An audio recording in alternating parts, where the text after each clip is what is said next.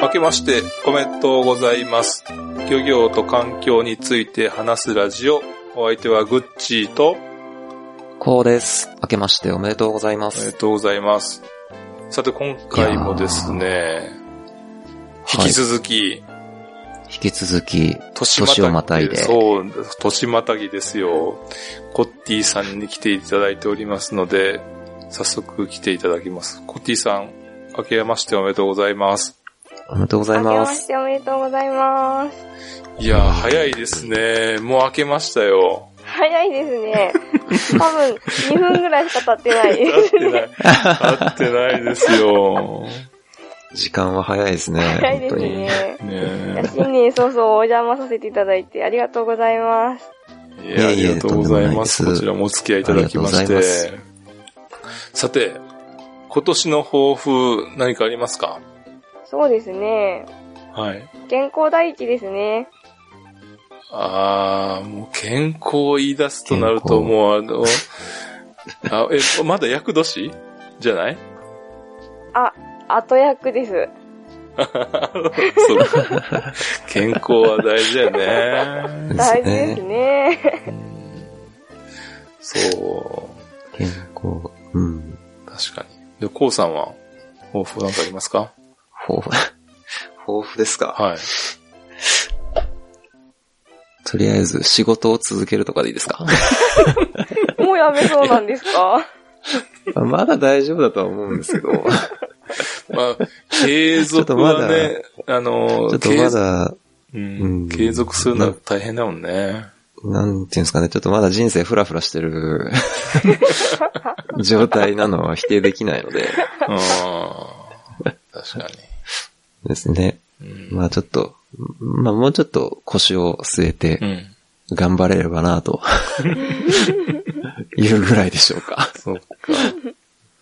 えー、私はね、できればね、こう、福岡に行きたいなと思いますね。おー。ぜひぜひ。ねえ。え、いつぐらいがいいですか、えいつのー、時期が。何が食べたいですかね。えー、やっぱり、やっプぱさ、リバナのおですか雑煮かな。あぶりの、 さあ今から来てください。そうね、それはでもちょっと難しそうなので、あだとなんだろうね。福岡、あ、ん関、関はまたもそうだもんな。あーあ、でもサバとか美味しいですよね。うん、砂漠食べたいね。福岡のゴマサバがうんうん。有名ですね。あの、うん。サバの刺身をごま和えにして食べるのが美味しいです。え、ごま和えへはえ。そっか。なんか、地域地域で食べ方も違うよね。そうですよね。うん。北海道そういとうかの、ね、お魚豊富だからめちゃくちゃ食べ方いっぱいありそうですけど。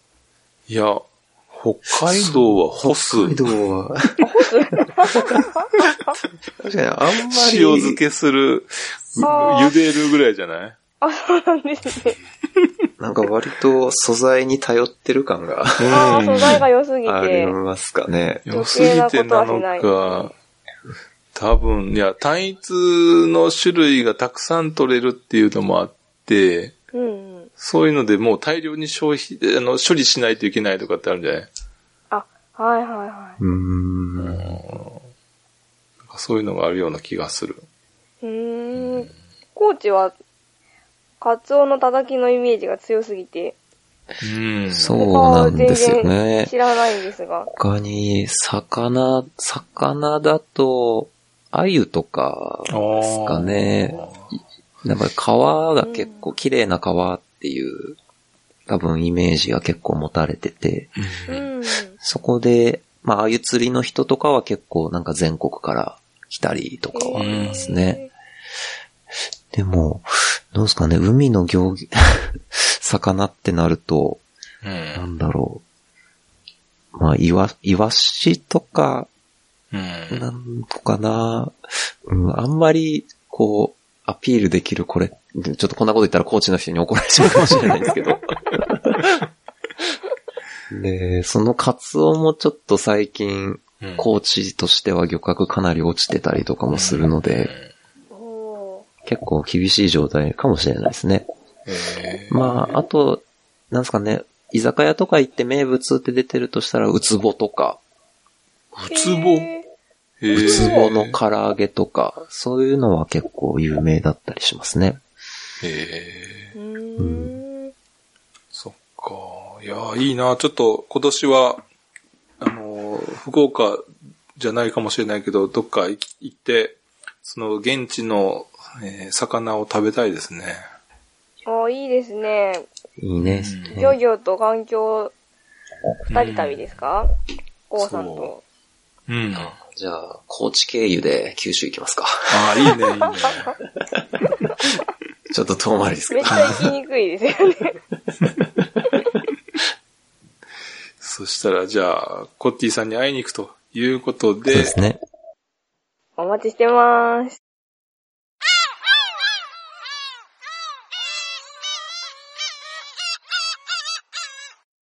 さて、今年一番最初の漁業と環境について話すラジオでは、前回のね、えー農業と漁業の、ね、類似点、相違点という話から、今度はね、環境変化と一次産業についてちょっといろいろと話してみたいなと思うんですけど、はいやっ。ぱり環境変化といえばね、もう今 COP24 で開催されているように、あ、今じゃないね。今ではないですね。 ちょっとタイムラグ。タイムラグがあるけど、 あの、ね、温暖化の問題っていうのはあって、ね、最近はあの北海道がもう米どころにななりつつあるっていうのは、ね、うんうんそうですよね。だいぶ言われてきてはいるので、えーまあ品種改良っていうのもあるかもしれんけど、うんやっぱり北海道もあだいぶ暑くなってきて、米の生産に適した土地になってきているっていうのもよく言われてると思うんですけど、うんはい。えー福岡で何かそういった、えーことを感じることってありますうん。そうですね。温暖化はやっぱり、ここ数年顕著に現れていて、米のやっぱ品質が落ちるっていうのがよく聞か聞きますね。うん。その稲の高温障害で、米が白く濁っちゃうんですけど。うんううんん。で、ちょっと品種を変えていったりうん。とか、えーえーそうですね、気温の問題ですね。あとはまあ、取れる時期がちょっとずれてきたりとかありますね。かえー米以外やったら米以外だったら、まあ、今年の冬なんか特に暑かったので、うん。年末に収穫する予定だった野菜が、もう12月の頭にはできちゃったりとか、ああ。え温ー暖化が進めばこういうことが毎年起こるんだろうなと思うとですね、これまうでん。作物作ってきてずっとデータを取ってるんですけど、それがもう当てにならないので、うんうんうんう。うんんうんうんそうまあ、ね。局地的に起こることだとすれば、産地かぶりになりますし、日本全体的にそれが起こるんであれば、うまい具合にずれるんでしょうけど、まあ、ちょっと野菜の生産は不安定になるんじゃないかっていう気がします。あうあ、んそっか。え、その、えー栽培期間が短くなるっていうことそうですね、栽培期間が短くなりましたね、今年は。うんうんってことは、それはいいことではない。計画が立てられないっていうだけ。いいこと、そうですね、いいことはいいことなんですけど、計画は立てられないです ね。うん、そういうことうね。ん。うん。うんまあ、短期間で育ってくれれば、その分回転は早くなるっていうことでいいのかな。そうですね。それが、まあ、うん毎年のことになったら全然いいと思いまうんすうんうんうねん。そのう分、んまた、畑空いたところに次のやつ作れますし。うんうん。うんうんもうただもう、なんか一概に温暖化っっていうよりは、うん気候変動が激しくなっている感があるので、そうそう。うん。ああ。すごい寒い年、すごい暑い年みたいなのが繰り返してしまうと、まあ、ただ単に見込みが立ちにくいだけっていうことにもなりますね。やっぱり、年によって、その、違ったら全然ね、計画も立てられないし、大変やもんね。うん。そうですね。うん。ね、漁業でも、毎年、えー水温が違ってくると、その、来る魚も違ってくるし、で、最近、北海道でもブリが取れるようになってきて、うん。えー水揚げはするんだけど、うんあの北海道で今までブリってあんまり食べたことなかったんで、うん。あ食べ方がわからないんですよね。へーで、、えーうん食べる食文化が根付いてないのに、うんえー物だけあるので、本当に安くてしか、えー売れないっていうか、そうですね。あーっていうのがね、最近北海道で起きてるんですよ。なんか、鮭の定置網にブリばっかみたいな、うんそうそう結そ構うそう。聞きますよね。うんっていうのがあったので、うんえーまあね、多分、その、取れる魚っていうのは今までとどんどん変わってくると、食べる食文化も変えざるを得ないのかなっていうところはあるよね。うん。うーん。食文化を変えるっていう必要はないので、た例えば、それが安く手に入るんだったら、それをみんなで食べようっていう話になるけど、うんうんううんん食べれる、食べ方がわかんないからみんなでちょっと、えー食べ方広めようとかね、そういう活動が今最近出てきてるかな。えー。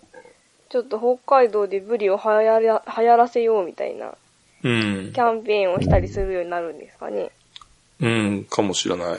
まあでも今の時代やったら、どんだけでもできそうですよね。うん。そうです別にねそれこそ、こうやって、遠い、遠いところともうん別に話すのに何の障害もないですし。うんちょっとタイムラグがあるけど。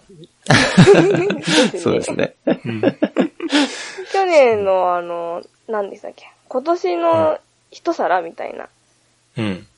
のに、サバが選ばれたっていうニュースをやってまして、へえ。なんかサバの缶詰がものすごい人気で、品切れ続出だったそうなんですよね。ああ、なんか聞いたことある。うん。うん。うん。まあなんかそんな感じでプロモーション仕掛けていけば、うん。魚の回遊範囲が変わっていっても、食文化も変変えられることができるのかもしれないですね。例えば温暖化だけじゃなくても、えーっと、新しい、えー種類を、えー例えば、あー養殖業でも、新しい種類のものを養殖しようとしたときに、えーっと、食べる人がいなかったら売れないじゃない。で、はい。紫紫以外っていう貝以外、ムール貝のね、代用品として、えー、ごくごく少数流通してるやつがあるんですけど、はい。多分ね、あれだったら、養殖をやろうと思えばかなりえー成功率は高いと思うんだけど、うん。いかんせんね、えー食べる人が少ないっていうか、うん。まあ、えーイタリア料理とかスペイン料理とかの中に入ってるパエリア、うん。うんのちょっと黒い貝を思い浮かべてもらえばいいんですけど、あれを、まあ、えー作ろうとしても、多分、そんなに、えー市場にな出しても、えー大した値段にならなくて、買うんだったら、そういったレストランなど個別に、えー販売するような形になると思うんだけど、うんそれを、えー大量にね、生産して、えー市場に乗っけられるぐらいの認知度になるまでったら相当時間がかかるかなと思うねんけど、そうですね。で、あの、ベルギーでは、あの、あれを酒蒸し、えーワイン蒸しかな白ワイン蒸しにして、うんえー食べてて、その映像を見たときに、一つ目の、えーやつは、フォークかなんかでつまんで食べるねんけど、二つ目からは、その空いた殻 を、あの、バルタン星人の、あの、あれみたいにしてさ、そう、それで挟んで。うんあーあー、トング的なそうそうそうそ使い方するんですかね。 う。バルタン星人っていう例えが古いかもしれんけど、トング で、トングのようにして、えーつまんすいませんで、 そう。で、食べるとおーいう食べ方を、その、ベルギーの人がやってるのを見て、あ、それ面白いなと思って。うん。食べる、その具体的なイメージも一緒にうん。売り出さないとなかなか普及しないのかなと思って。うーん逆にその食べるスタイルがおしゃれに演出できていれうば、ん。うん。すごい盛り上がって、そうそみんなこぞっていくようになりますね。う。うん。そういうのも一緒に、うん。ただあの、うん普及できると、うんえー絶対需要も増えてくるし、うん。例えばその地域で、まず流行ってるっていうことにしてさ、うん。うん。うんうん、で、そこの場所に行けば、そういうふうなのができるとか、うん。あとはまあ、う別にそれを真似して、今度はいろんなとこで、それやりたいってなったら、うんどんどん売れるわけやんか。そうですね。そういうのをなんかね、うんできたらいいなとは思うねんけど、おー。うん紫以外養殖のフランチャイズができそうですね。そうそう。うんそれを企業化して、で、うんえーっと、空いた漁場に行って、えーやりたいって言ってやれば、新しい漁業法やったらもしかしたらできるかもしれない。おー。うんグッチバルタン星人株式会社。野望が。バルタン政治は多分登録商標かなんか入ってるから多分ダメやったけど。 まあしでかも、も愚、痴成人あたりでいいんじゃないですか。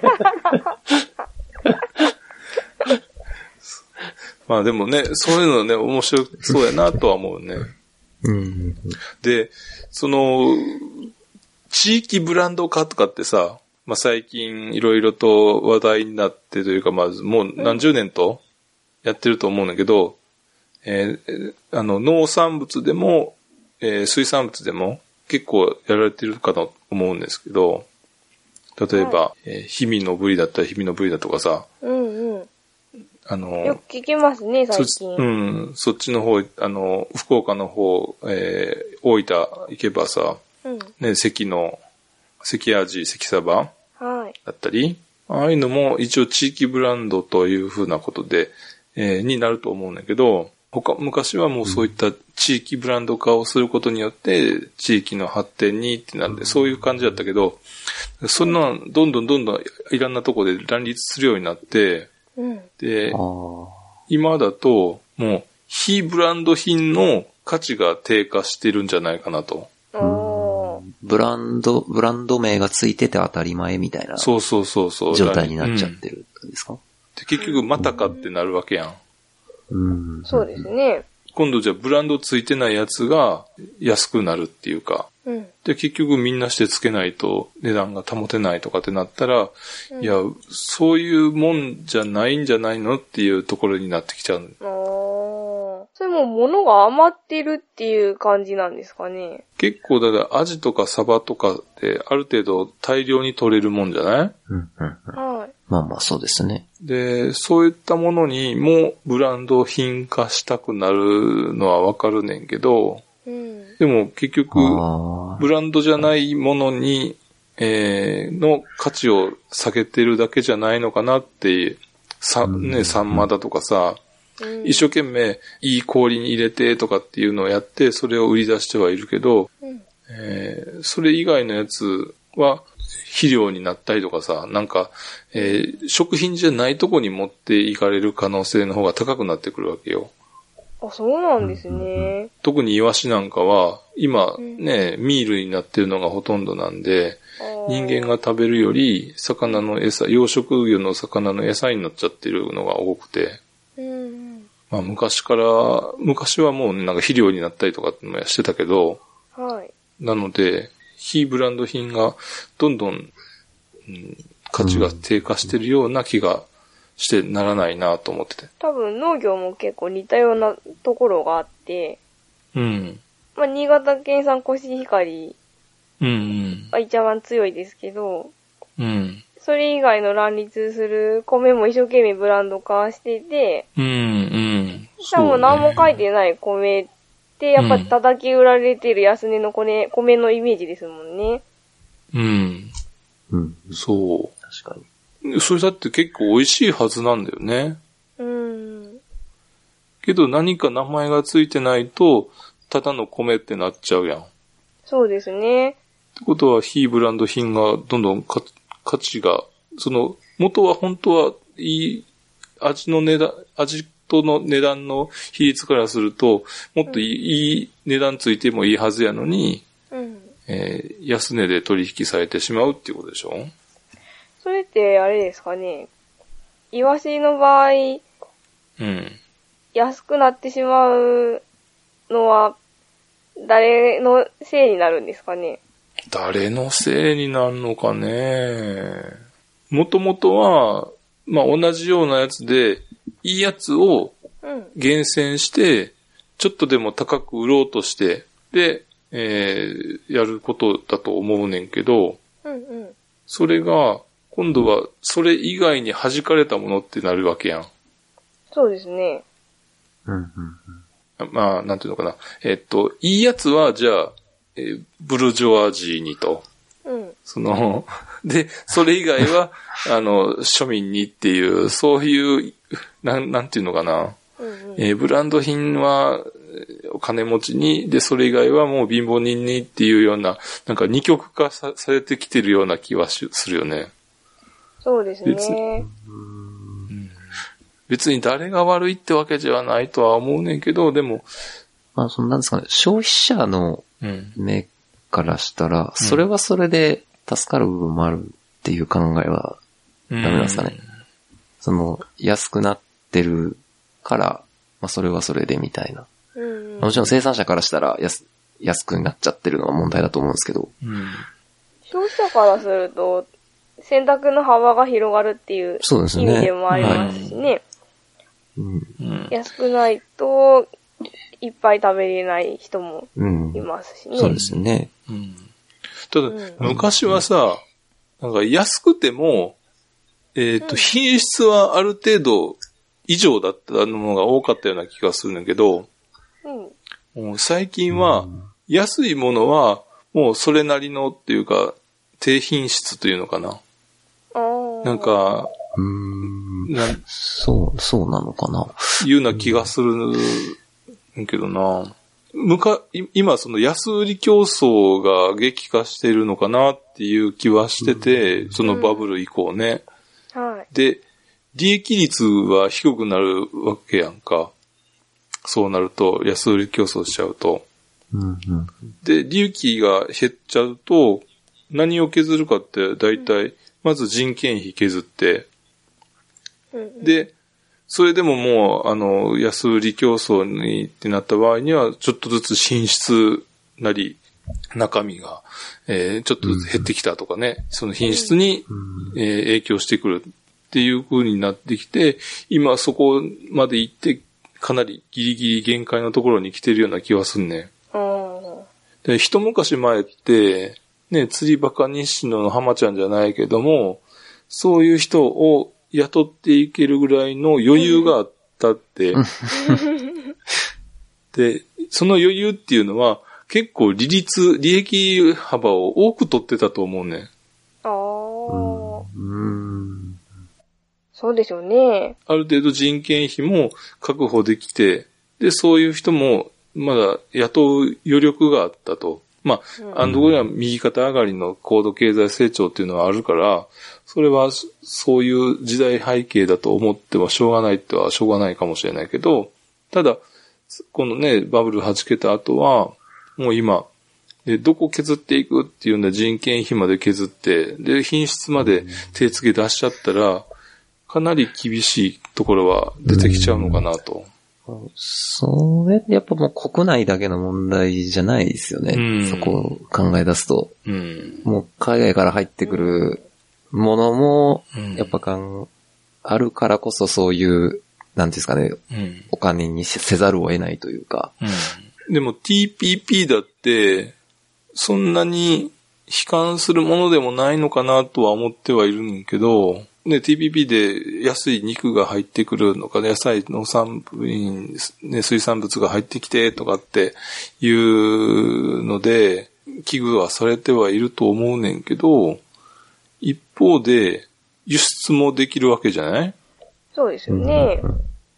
うん、で、北海道なんかは結構輸出産品が多いので、あーまあまあまあ、そうですよね。北海道的には TPP としては別に悪くはないのかなとは思ってはいたけどね。うーん。農家の種の鶴ちゃんが言うには、その一次産業、奴隷階級だっていう話、よ、よ、言い方するんやけど、それって、どう思いますん何階級ですかえ、えー奴隷階級。あ、奴隷階級ね。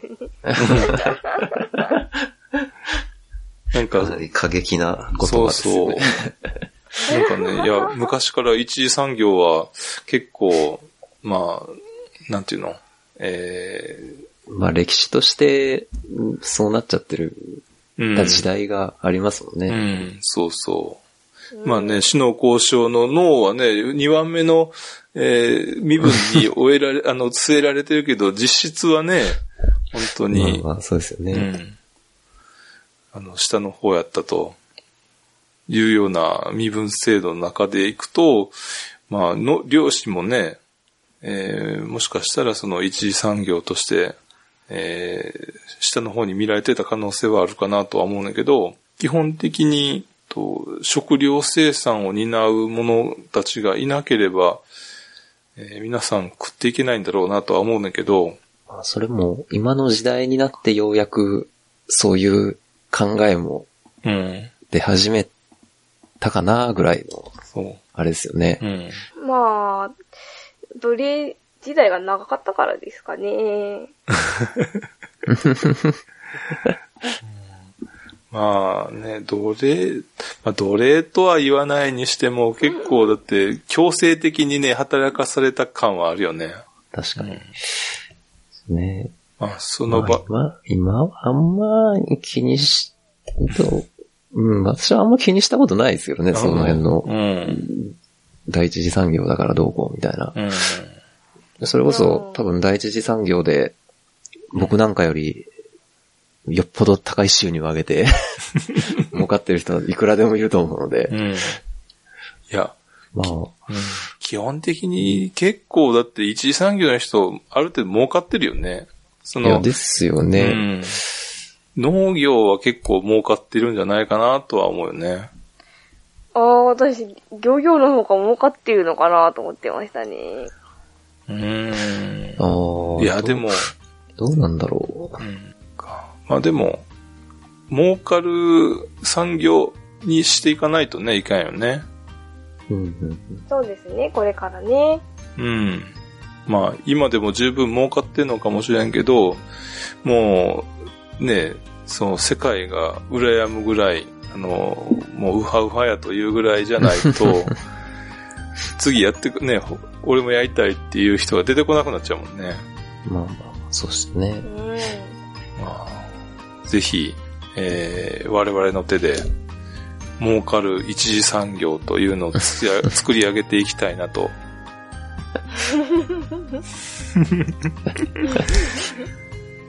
夢は大きく。そう。今年の抱負は、えー儲かる一次産業と。ああ、あそこに繋がってくるわけですね。いや今最初の。今まさに思いついただけやけ ど。うんということで、じゃあ、今回はこの辺にしますかね。はい。コッティさんどうでしたかはい。漁業は、あまり接点がなかったので、うん。同じ一次産業同士とはいえ、こんなに考えたのは初めてです。 面白かったです。ありがとうございまあすり。がとうございます。